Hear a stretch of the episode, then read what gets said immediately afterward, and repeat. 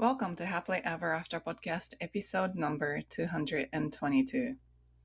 本日のゲストは会社員をしながらミレニアル世代のウェルネスライフコーチとしてご活動されているマイカさんです。マイカさんは大学在学中から海外との交流を持つ機会が多かったりして、人とは違う人生、自分らしい人生を歩みたいなって思ってらっしゃったそうです。そこから商社に、えー、就職された後、20代で、やはりそういう自分らしい生き方って何だろうっていうふうに考えた時に、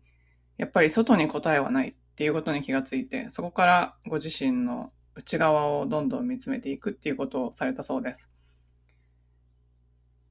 私とすごくセレンディピティがあってですね、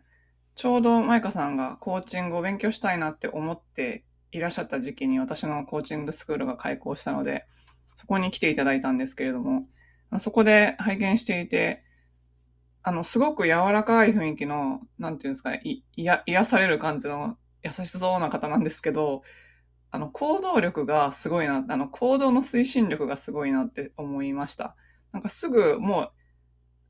こうやったらいいかもって思ったらすぐやって、で、もうコーチングセッションとかでも、最後行動とか出すんですけども、すぐやって、それで、あの、すぐもう、コーチングのお客様とかも見つけてこられて、もうすごすごいんで、早いんですよ。もうびっくりなんですけど、そのマイカさんが、あの、10月に、あの、ワークショップをされるそうなので、そのご案内もしてますので、もしよかったら、あの、ショーノートの方からもチェックしてみてください。私のコーチングスクールの感想なども伺っています。最後までお楽しみください。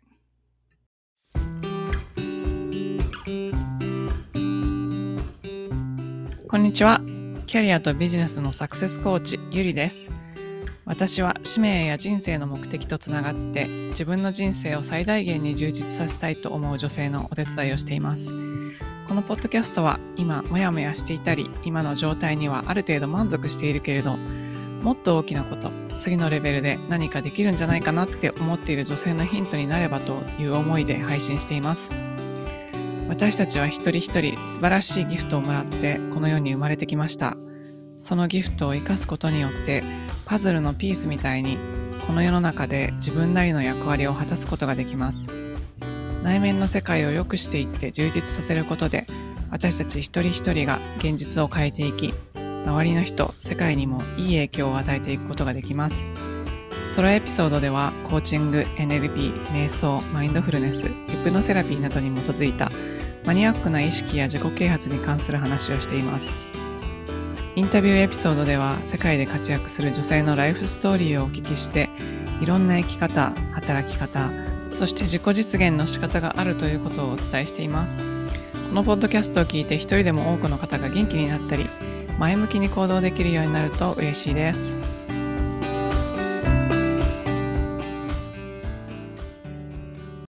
今日のゲストは会社員をしながらミレニアル世代のウェルネスライフコーチとしてご活動されているマイカさんです。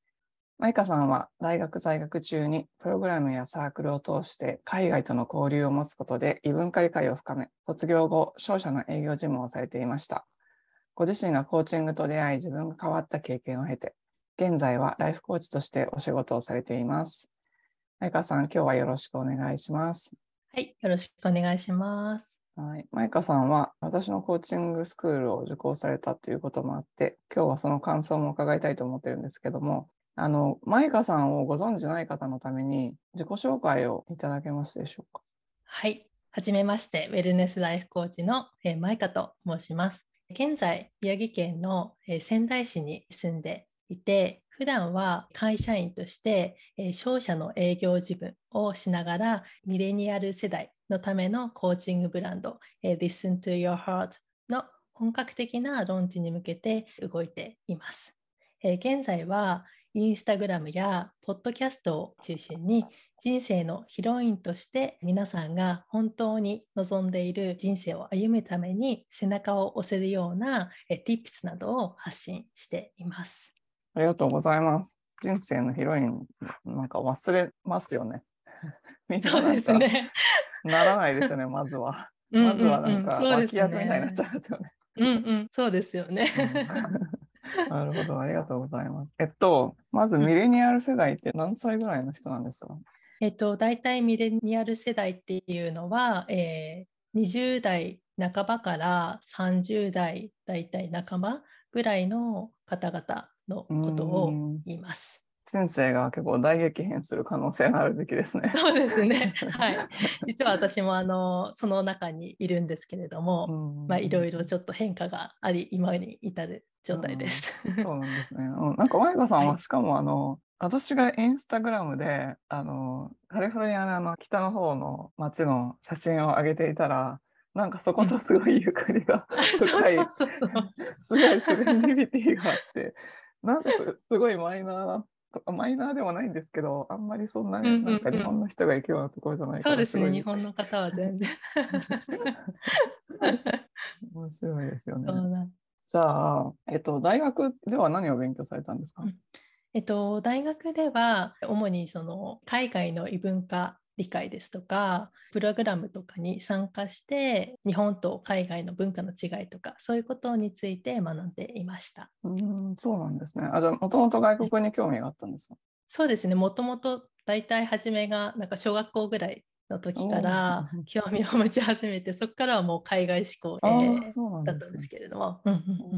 なんか特に気になった国とか文化とかがあったんですか？気になった国はまず最初にその外国っていうことで意識が向いたのがアメリカだったんですね。でそれは英語の時間小学校の時になんかこう子供の時ってやっぱお菓子とか好きなのであのハロウィーンの時とかにたくさんお菓子もらえるよっていうことを聞いたらあそんな国があるんだっていうところで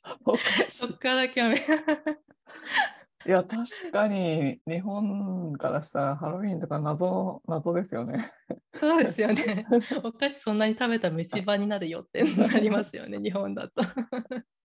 あなるほど。それで興味を持って、それで英語の勉強を頑張ってされたということですか？そうですね。英語の勉強も好きでやっていました。で大学で異文化を学んで、その後、えっと、商社も英語を使うっていうお仕事あそうですね、うんうん、はい。英語を使う部門がちょうど私が仕事を探していた時に新規の事業で立ち上がるっていうところで、それでちょっと採用していただく形になりました。そうなんですね。はい。じゃあ留学とかはされたことはあるんですか？あ留学は実はそれもちょっと後ほどお伝えするんですが、いろいろ紆余曲折があり、5週間ぐらいの語学留学とかはしたことがあります。あ、そうなんですね。じゃあちょっとそれまた後で 教えてください。はい。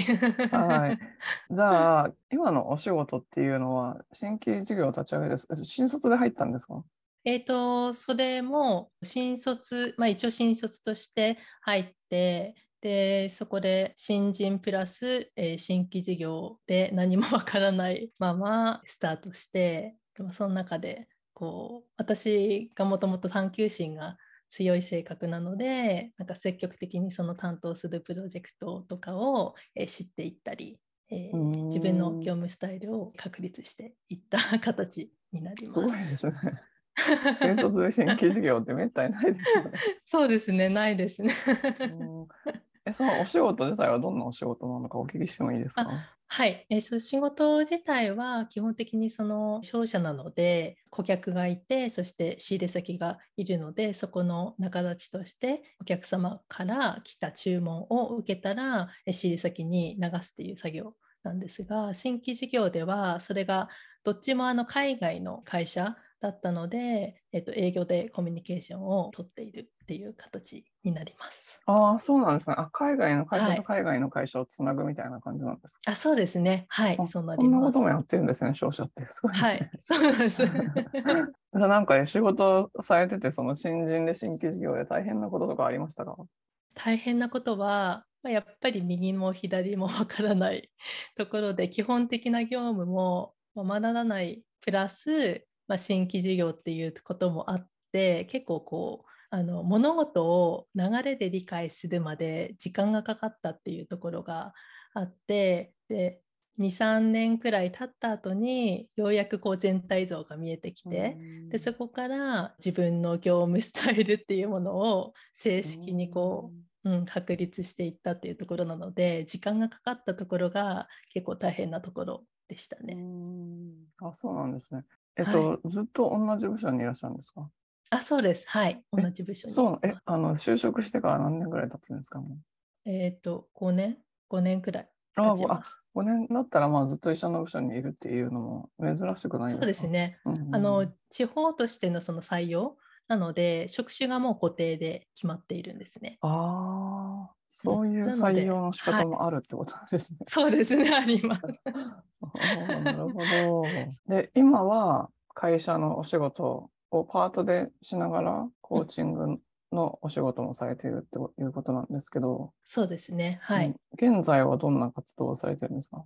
今はライフコーチとして、えっと、私のブランド Listen to Your Heart というのをもうすぐ立ち上げるんですけれども、えーその Listen to Your Heart っていうのはミレニアル世代に向けてえーコーチングを提供しているウェルネスブランドになります。でこれは、えー先ほども言ったようにミレニアル世代っていうのは20代半ばから30代半ばぐらいまでのキャリアだったりやりたいことえ自分という人間であったり生き方についてえ疑問やモヤモヤを抱える女性のためにえコーチングというツールを用いて自分で自分の幸せの心の器を満たしていくためのガイドを行っています。えっと、プログラムがあるんですかそうですね、プログラムは、えっとコーチングを実際に立ち上げた後に最初に1ヶ月プログラムというものがあるんですが1ヶ月の中で初めて自分の心の中と対話をするっていうところでまず1ヶ月プログラムというものを提供しています。あそれはなんか具体的にはどんな感じなんですか何をするんですか基本的には週1回のコーチング、個人のコーチングセッションというものがあって、でそしてえ週1回でグループのレッスン、ミニレッスンみたいなのを持ちながら、そこの中で自分でこう思いとか考え方をシェアして学びを深めていきながら自分の理解も深めていくっていうような内容となっています。うん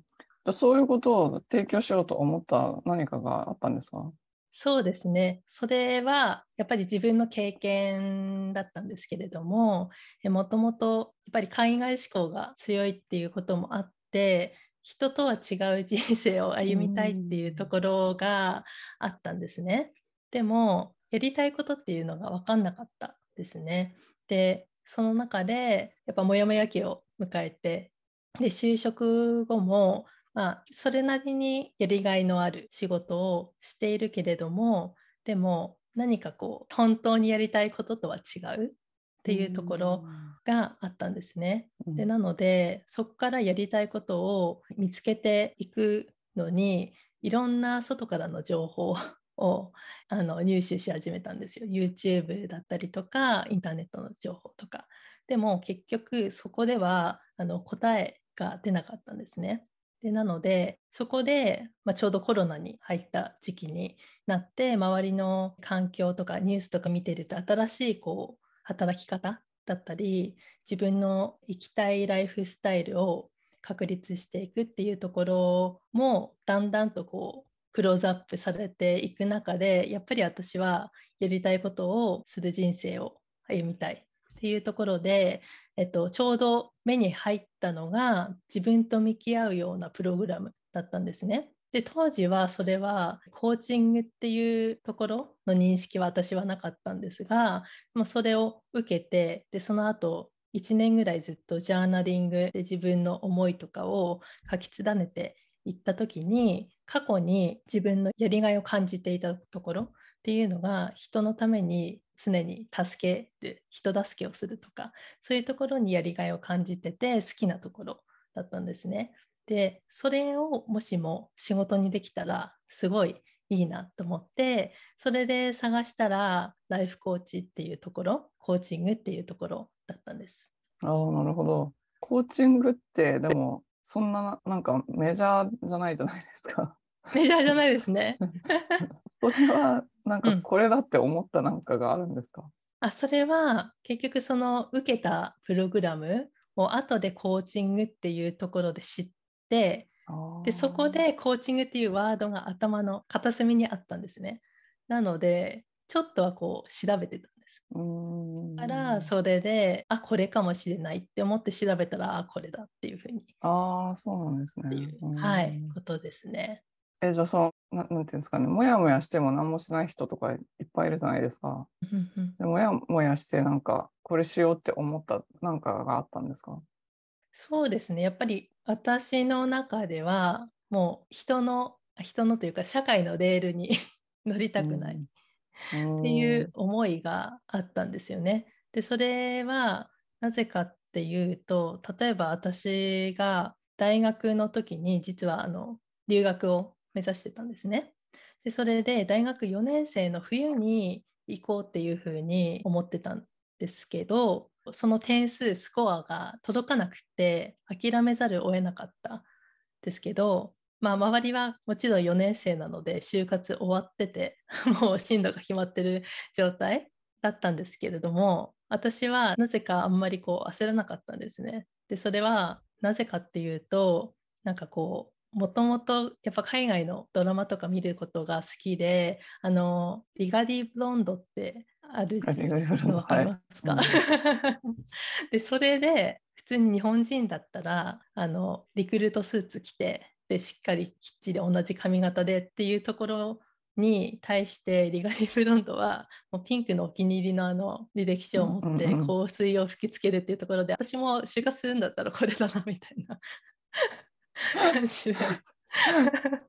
思ってたんですね。でそこから結局そのまあ就活しないまま卒業しでそこからやっぱりこう人とは違う人生っていうところの気持ちが強かったのでそれを見つけるには多分そのみんながこう歩んでる人生の中には答えがないってことで自分で見つけなきゃいけないなっていうところでそこから自分の内側と話をしていったっていうところですね。なんかみんなと違う人生ですごい出てくるんですけどそれはなんか、うん、自分の中ではどういうイメージだったんですか？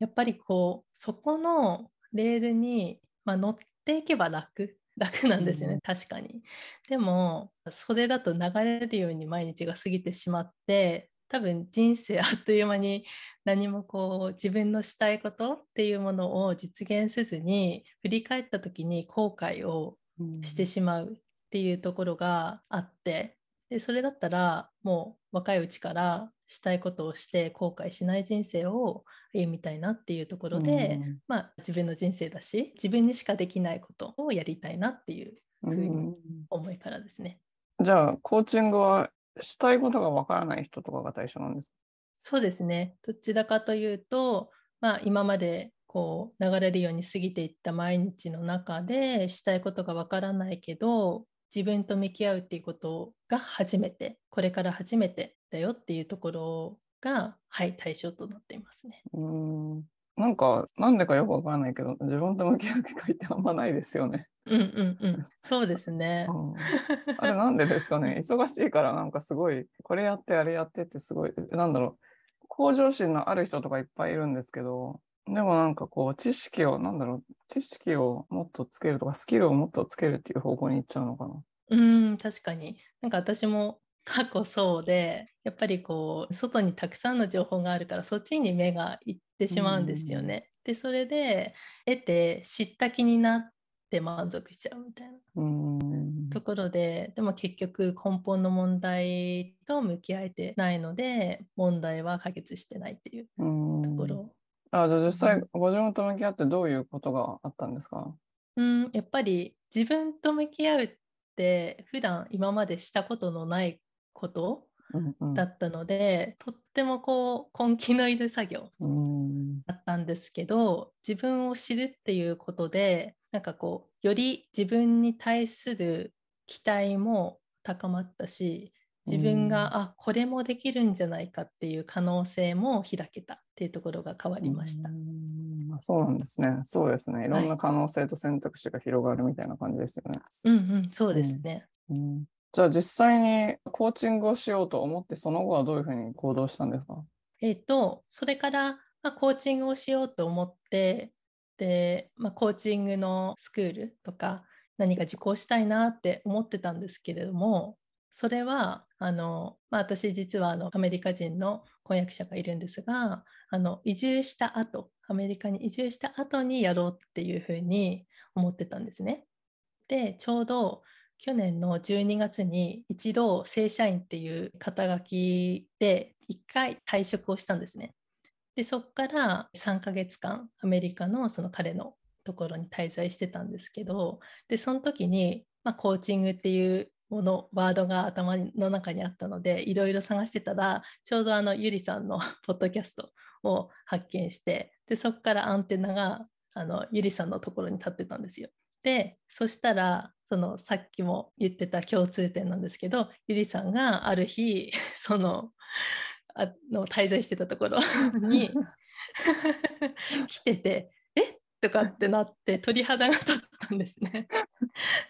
でそこから多分数日後とかにコーチングスクールを開講しますっていう案内をまたキャッチしてでそこであこれは今だなっていうふうに思ってでそこからあの帰国してでまた正社員とは違うパートとして再開をしていただくことになってでコーチングスクールも4月からスタートして今に至るというそういうことなんですね。はい。あそっかあそこに私が行ってインスタ上げた時にいらっしゃったんですね。そうそうそう声かけようと思ったけどあでもなあれはと思った。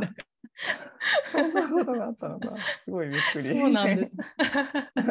あ、そうなんですね。じゃあなんかタイミングにすごいあったみたいな感じだったんですね。はい、そうですね。はい。あ、今だなっていう瞬間。あ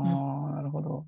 じゃあ実際にコーチングスクールを受講された感想を教えていただけますか？はい。えっと、エリさんの展開するそのコーチングスクールっていうのは、まあ、最初は私は全くコーチングっていう知識がないところからスタートしているんですけれどもそのコーチングの知識とあと実践っていうのがバランスよく取れているっていうところがすごいいいところだなっていうふうに思いました。でそして最初は本当にサポートがしっかりされているのでまずその動画でコーチングの知識っていうものを身につけてで初級から上級までそのレベルごとに細かくこうカリキュラムが組まれているので自分でもとっても学びやすくてでそして自分のペースで学べるっていうところがすごい魅力的でした。でそしてあと月1の Zoom のあのフォローの全体の集まりっていうところでゆりさんから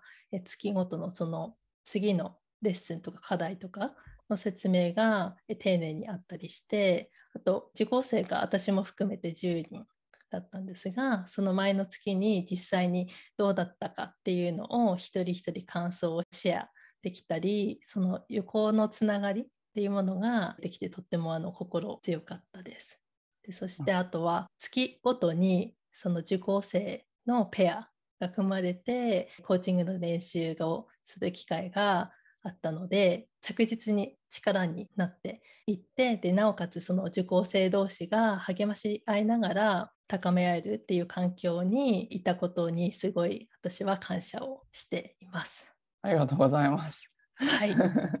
嬉しいです。あの実際にじゃあコーチング勉強しようと思ってで実際に勉強してやってみるじゃないですか、うん、その時はどういうふうに思いましたか、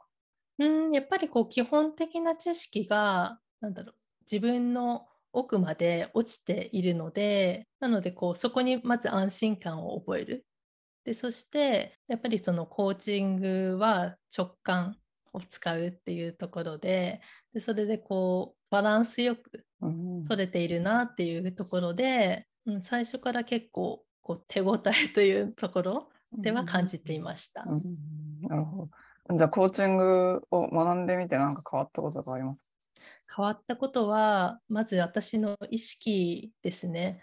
で私はもうなんか全て選択できるんだ。選べるんだっていうところが一番なんか大きくて、うん、で今までだったら周りで起こることだったりとかあと他の人から何を言われたかっていうところに対して私自身あの一喜一憂してネガティブな気持ちとかになっていたんですけれども、コーチングを学んでからはそれに対しての自分の反応っっていうのはあ選べるんだなっていうところを学べたので、自分の中でとってもあの生きやすくなったっていうところが大きな変化になりますね。なるほどなるほど。そうですよね。それってなんか 知らないですよね。そうですね。本当だから知ったら本当にあをすればこれをするだけで変わるんだっていうところ。うんそうですよね。うん、はい。なるほど、ありがとうございます。じゃあ、マイカさんがなんかコーチングをするときに気をつけてることとかありますか？気をつけるところは、やっぱりこう、クライアントさんの力っていうもの、解決する力っていうものを信じてあげて、で、相手をいかにこう、そこのゴールまで導けるかっていうところでこう引き出せるような会話の仕方とか質問の仕方というところを心がけています。うん。じゃあどんなコーチになりたいとかありますか？そうですね。やっぱりこう自分も自分として輝いた人生自分の理想の人生を歩みながらやっぱこう私がこう先導を切って私もこんなにできるからみんなにもできるよっていうようなこう希望を持たせてあげられるようなコーチになっていきたいです。うん、なるほど、ありがとうございます。えっと、そしたら、なんかご自身の中でブレイクスルーがあった出来事があったら、その前後でどんな風に変わったか教えていただけますか？うんと、それはもうさっきも話してしまったんですけれども、やっぱりこう、一番の人生のモヤモヤ期っていうものを、大学卒業後に経験したんですね。やっぱもう自分のやりたいことがわからないっていうことを考え始めたらもう自分の中でぐるぐるぐるぐる回っていってでしまいにはもう自分のことさえもわからないぐらいの状態になっていった中でで、まあ、コロナになっていい意味でそのストップして自分と向き合える時間ができたことで初めてその自分を知るっていうところもっと深くその自己理解をしていくっていうところになったっていうところが一番のブレイクスルーででそこからやっぱりこう自分の多分転職であるコーチングっていうところに出会ったのでそこが一番のブレイクスルーになります。うん、周りの人に何か言われませんでしたか？周りの人に？あでも私って結構こう周りからはすごいこう充実した毎日を過ごしてるような感じで見られてるんですね。なので、まあ、悩みなんてないでしょぐらいの。でも今その周りの人によりなんか生き生きしてるねみたいなところで言われて前よりもなんか輝きを増してるって言われたりします。うんあそうなんですねいいですね。はい。アメリカはいつ来られ引っ越されるんですよね？あそうですね、もうビザ次第なので、まあ、来年、遅くても多分再来年とかになるかもしれないですが、そうですね、わからないですね。うんなるほど、なるほど。うん、まあ、ちょっとなんか、はい、今、息が楽になったので。あそうですね。うん、前、すごい大変でしたけど。そうですね、うん、本当に検査だっただけでなるほど、なるほど。ありがとうございます。はいじゃあ、これからどんな世界を作って、その中でどんな役割を果たしていきたいっていうのがありますか？えっと、私のそのコーチングを通してのミッションなんですけれども、私のミッションっていうのは自分初で皆さんその一人一人が自分の幸せの心の器を満たしていってそれが溢れて周りにも幸せをシェアできてでそれが一人一人できることによって巡り巡ってその幸せが循環する社会を作っていくことになっています。でそれは私はよくあの私のことをハチドリだっていうふうに あの表現してるんですけれどもそれは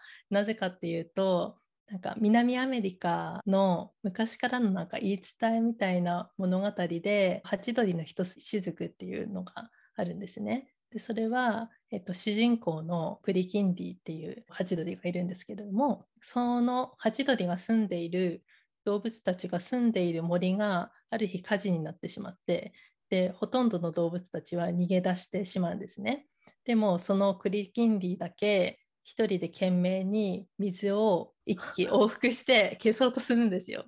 でなので動物たちがなんでそんな無駄なことをするんだっていうふうに無理だよっていうふうに言うんですけどクリキンディが自分は自分にできることをただしているだけっていう言葉を言ったんですね。でなのでそこに私は感銘を受けてあ私はその幸せの循環を作る社会を作りたいっていう大きなことを言ってるけど、自分にできることっていうのは、まあ、コーチングなのでそれをただしていきたいっていうところ。で、それが自分の役割になってるなっていうふうに思って。います。ああなるほど。いいですね。はい、それはでも 家事は消せるんですか？家事は もうそこで物語終わってしまうので そこからなんか多分みんな考えるようなあ面白い。作りなのかなっていう。そうなんですね。いや確かにこう、はい、なんか私も若い時とかすっごい大きなことを先に考えてでもそんな大げさなことは自分にはできないみたいな感じで、うん、そもそもやらないみたいな感じだったんですけど、うんうん、そうですね、その考え方でいくと大きなことがあってもその今できることをやるってことですよね。うん、そうですね。もうそこが確実につながっているんだよっていうところですね。うんうん、でそれをまあでも大きなことも自己理解がないと何がやりたいのか分かんない、ね、うん、そうですね。そうそうそうそう。そうですよね。うん、そこにつながりますね。うん、なるほど。なんかアメリカに行ってからやりたいこととかあります？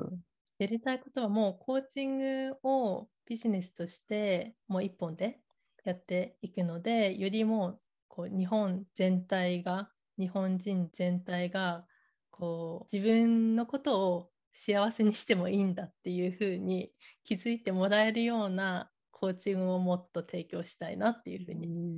思っています。コーチング以外で何かやりたいことありますか？アメリカで。もう旅行ですね。やっぱりアメリカは広いので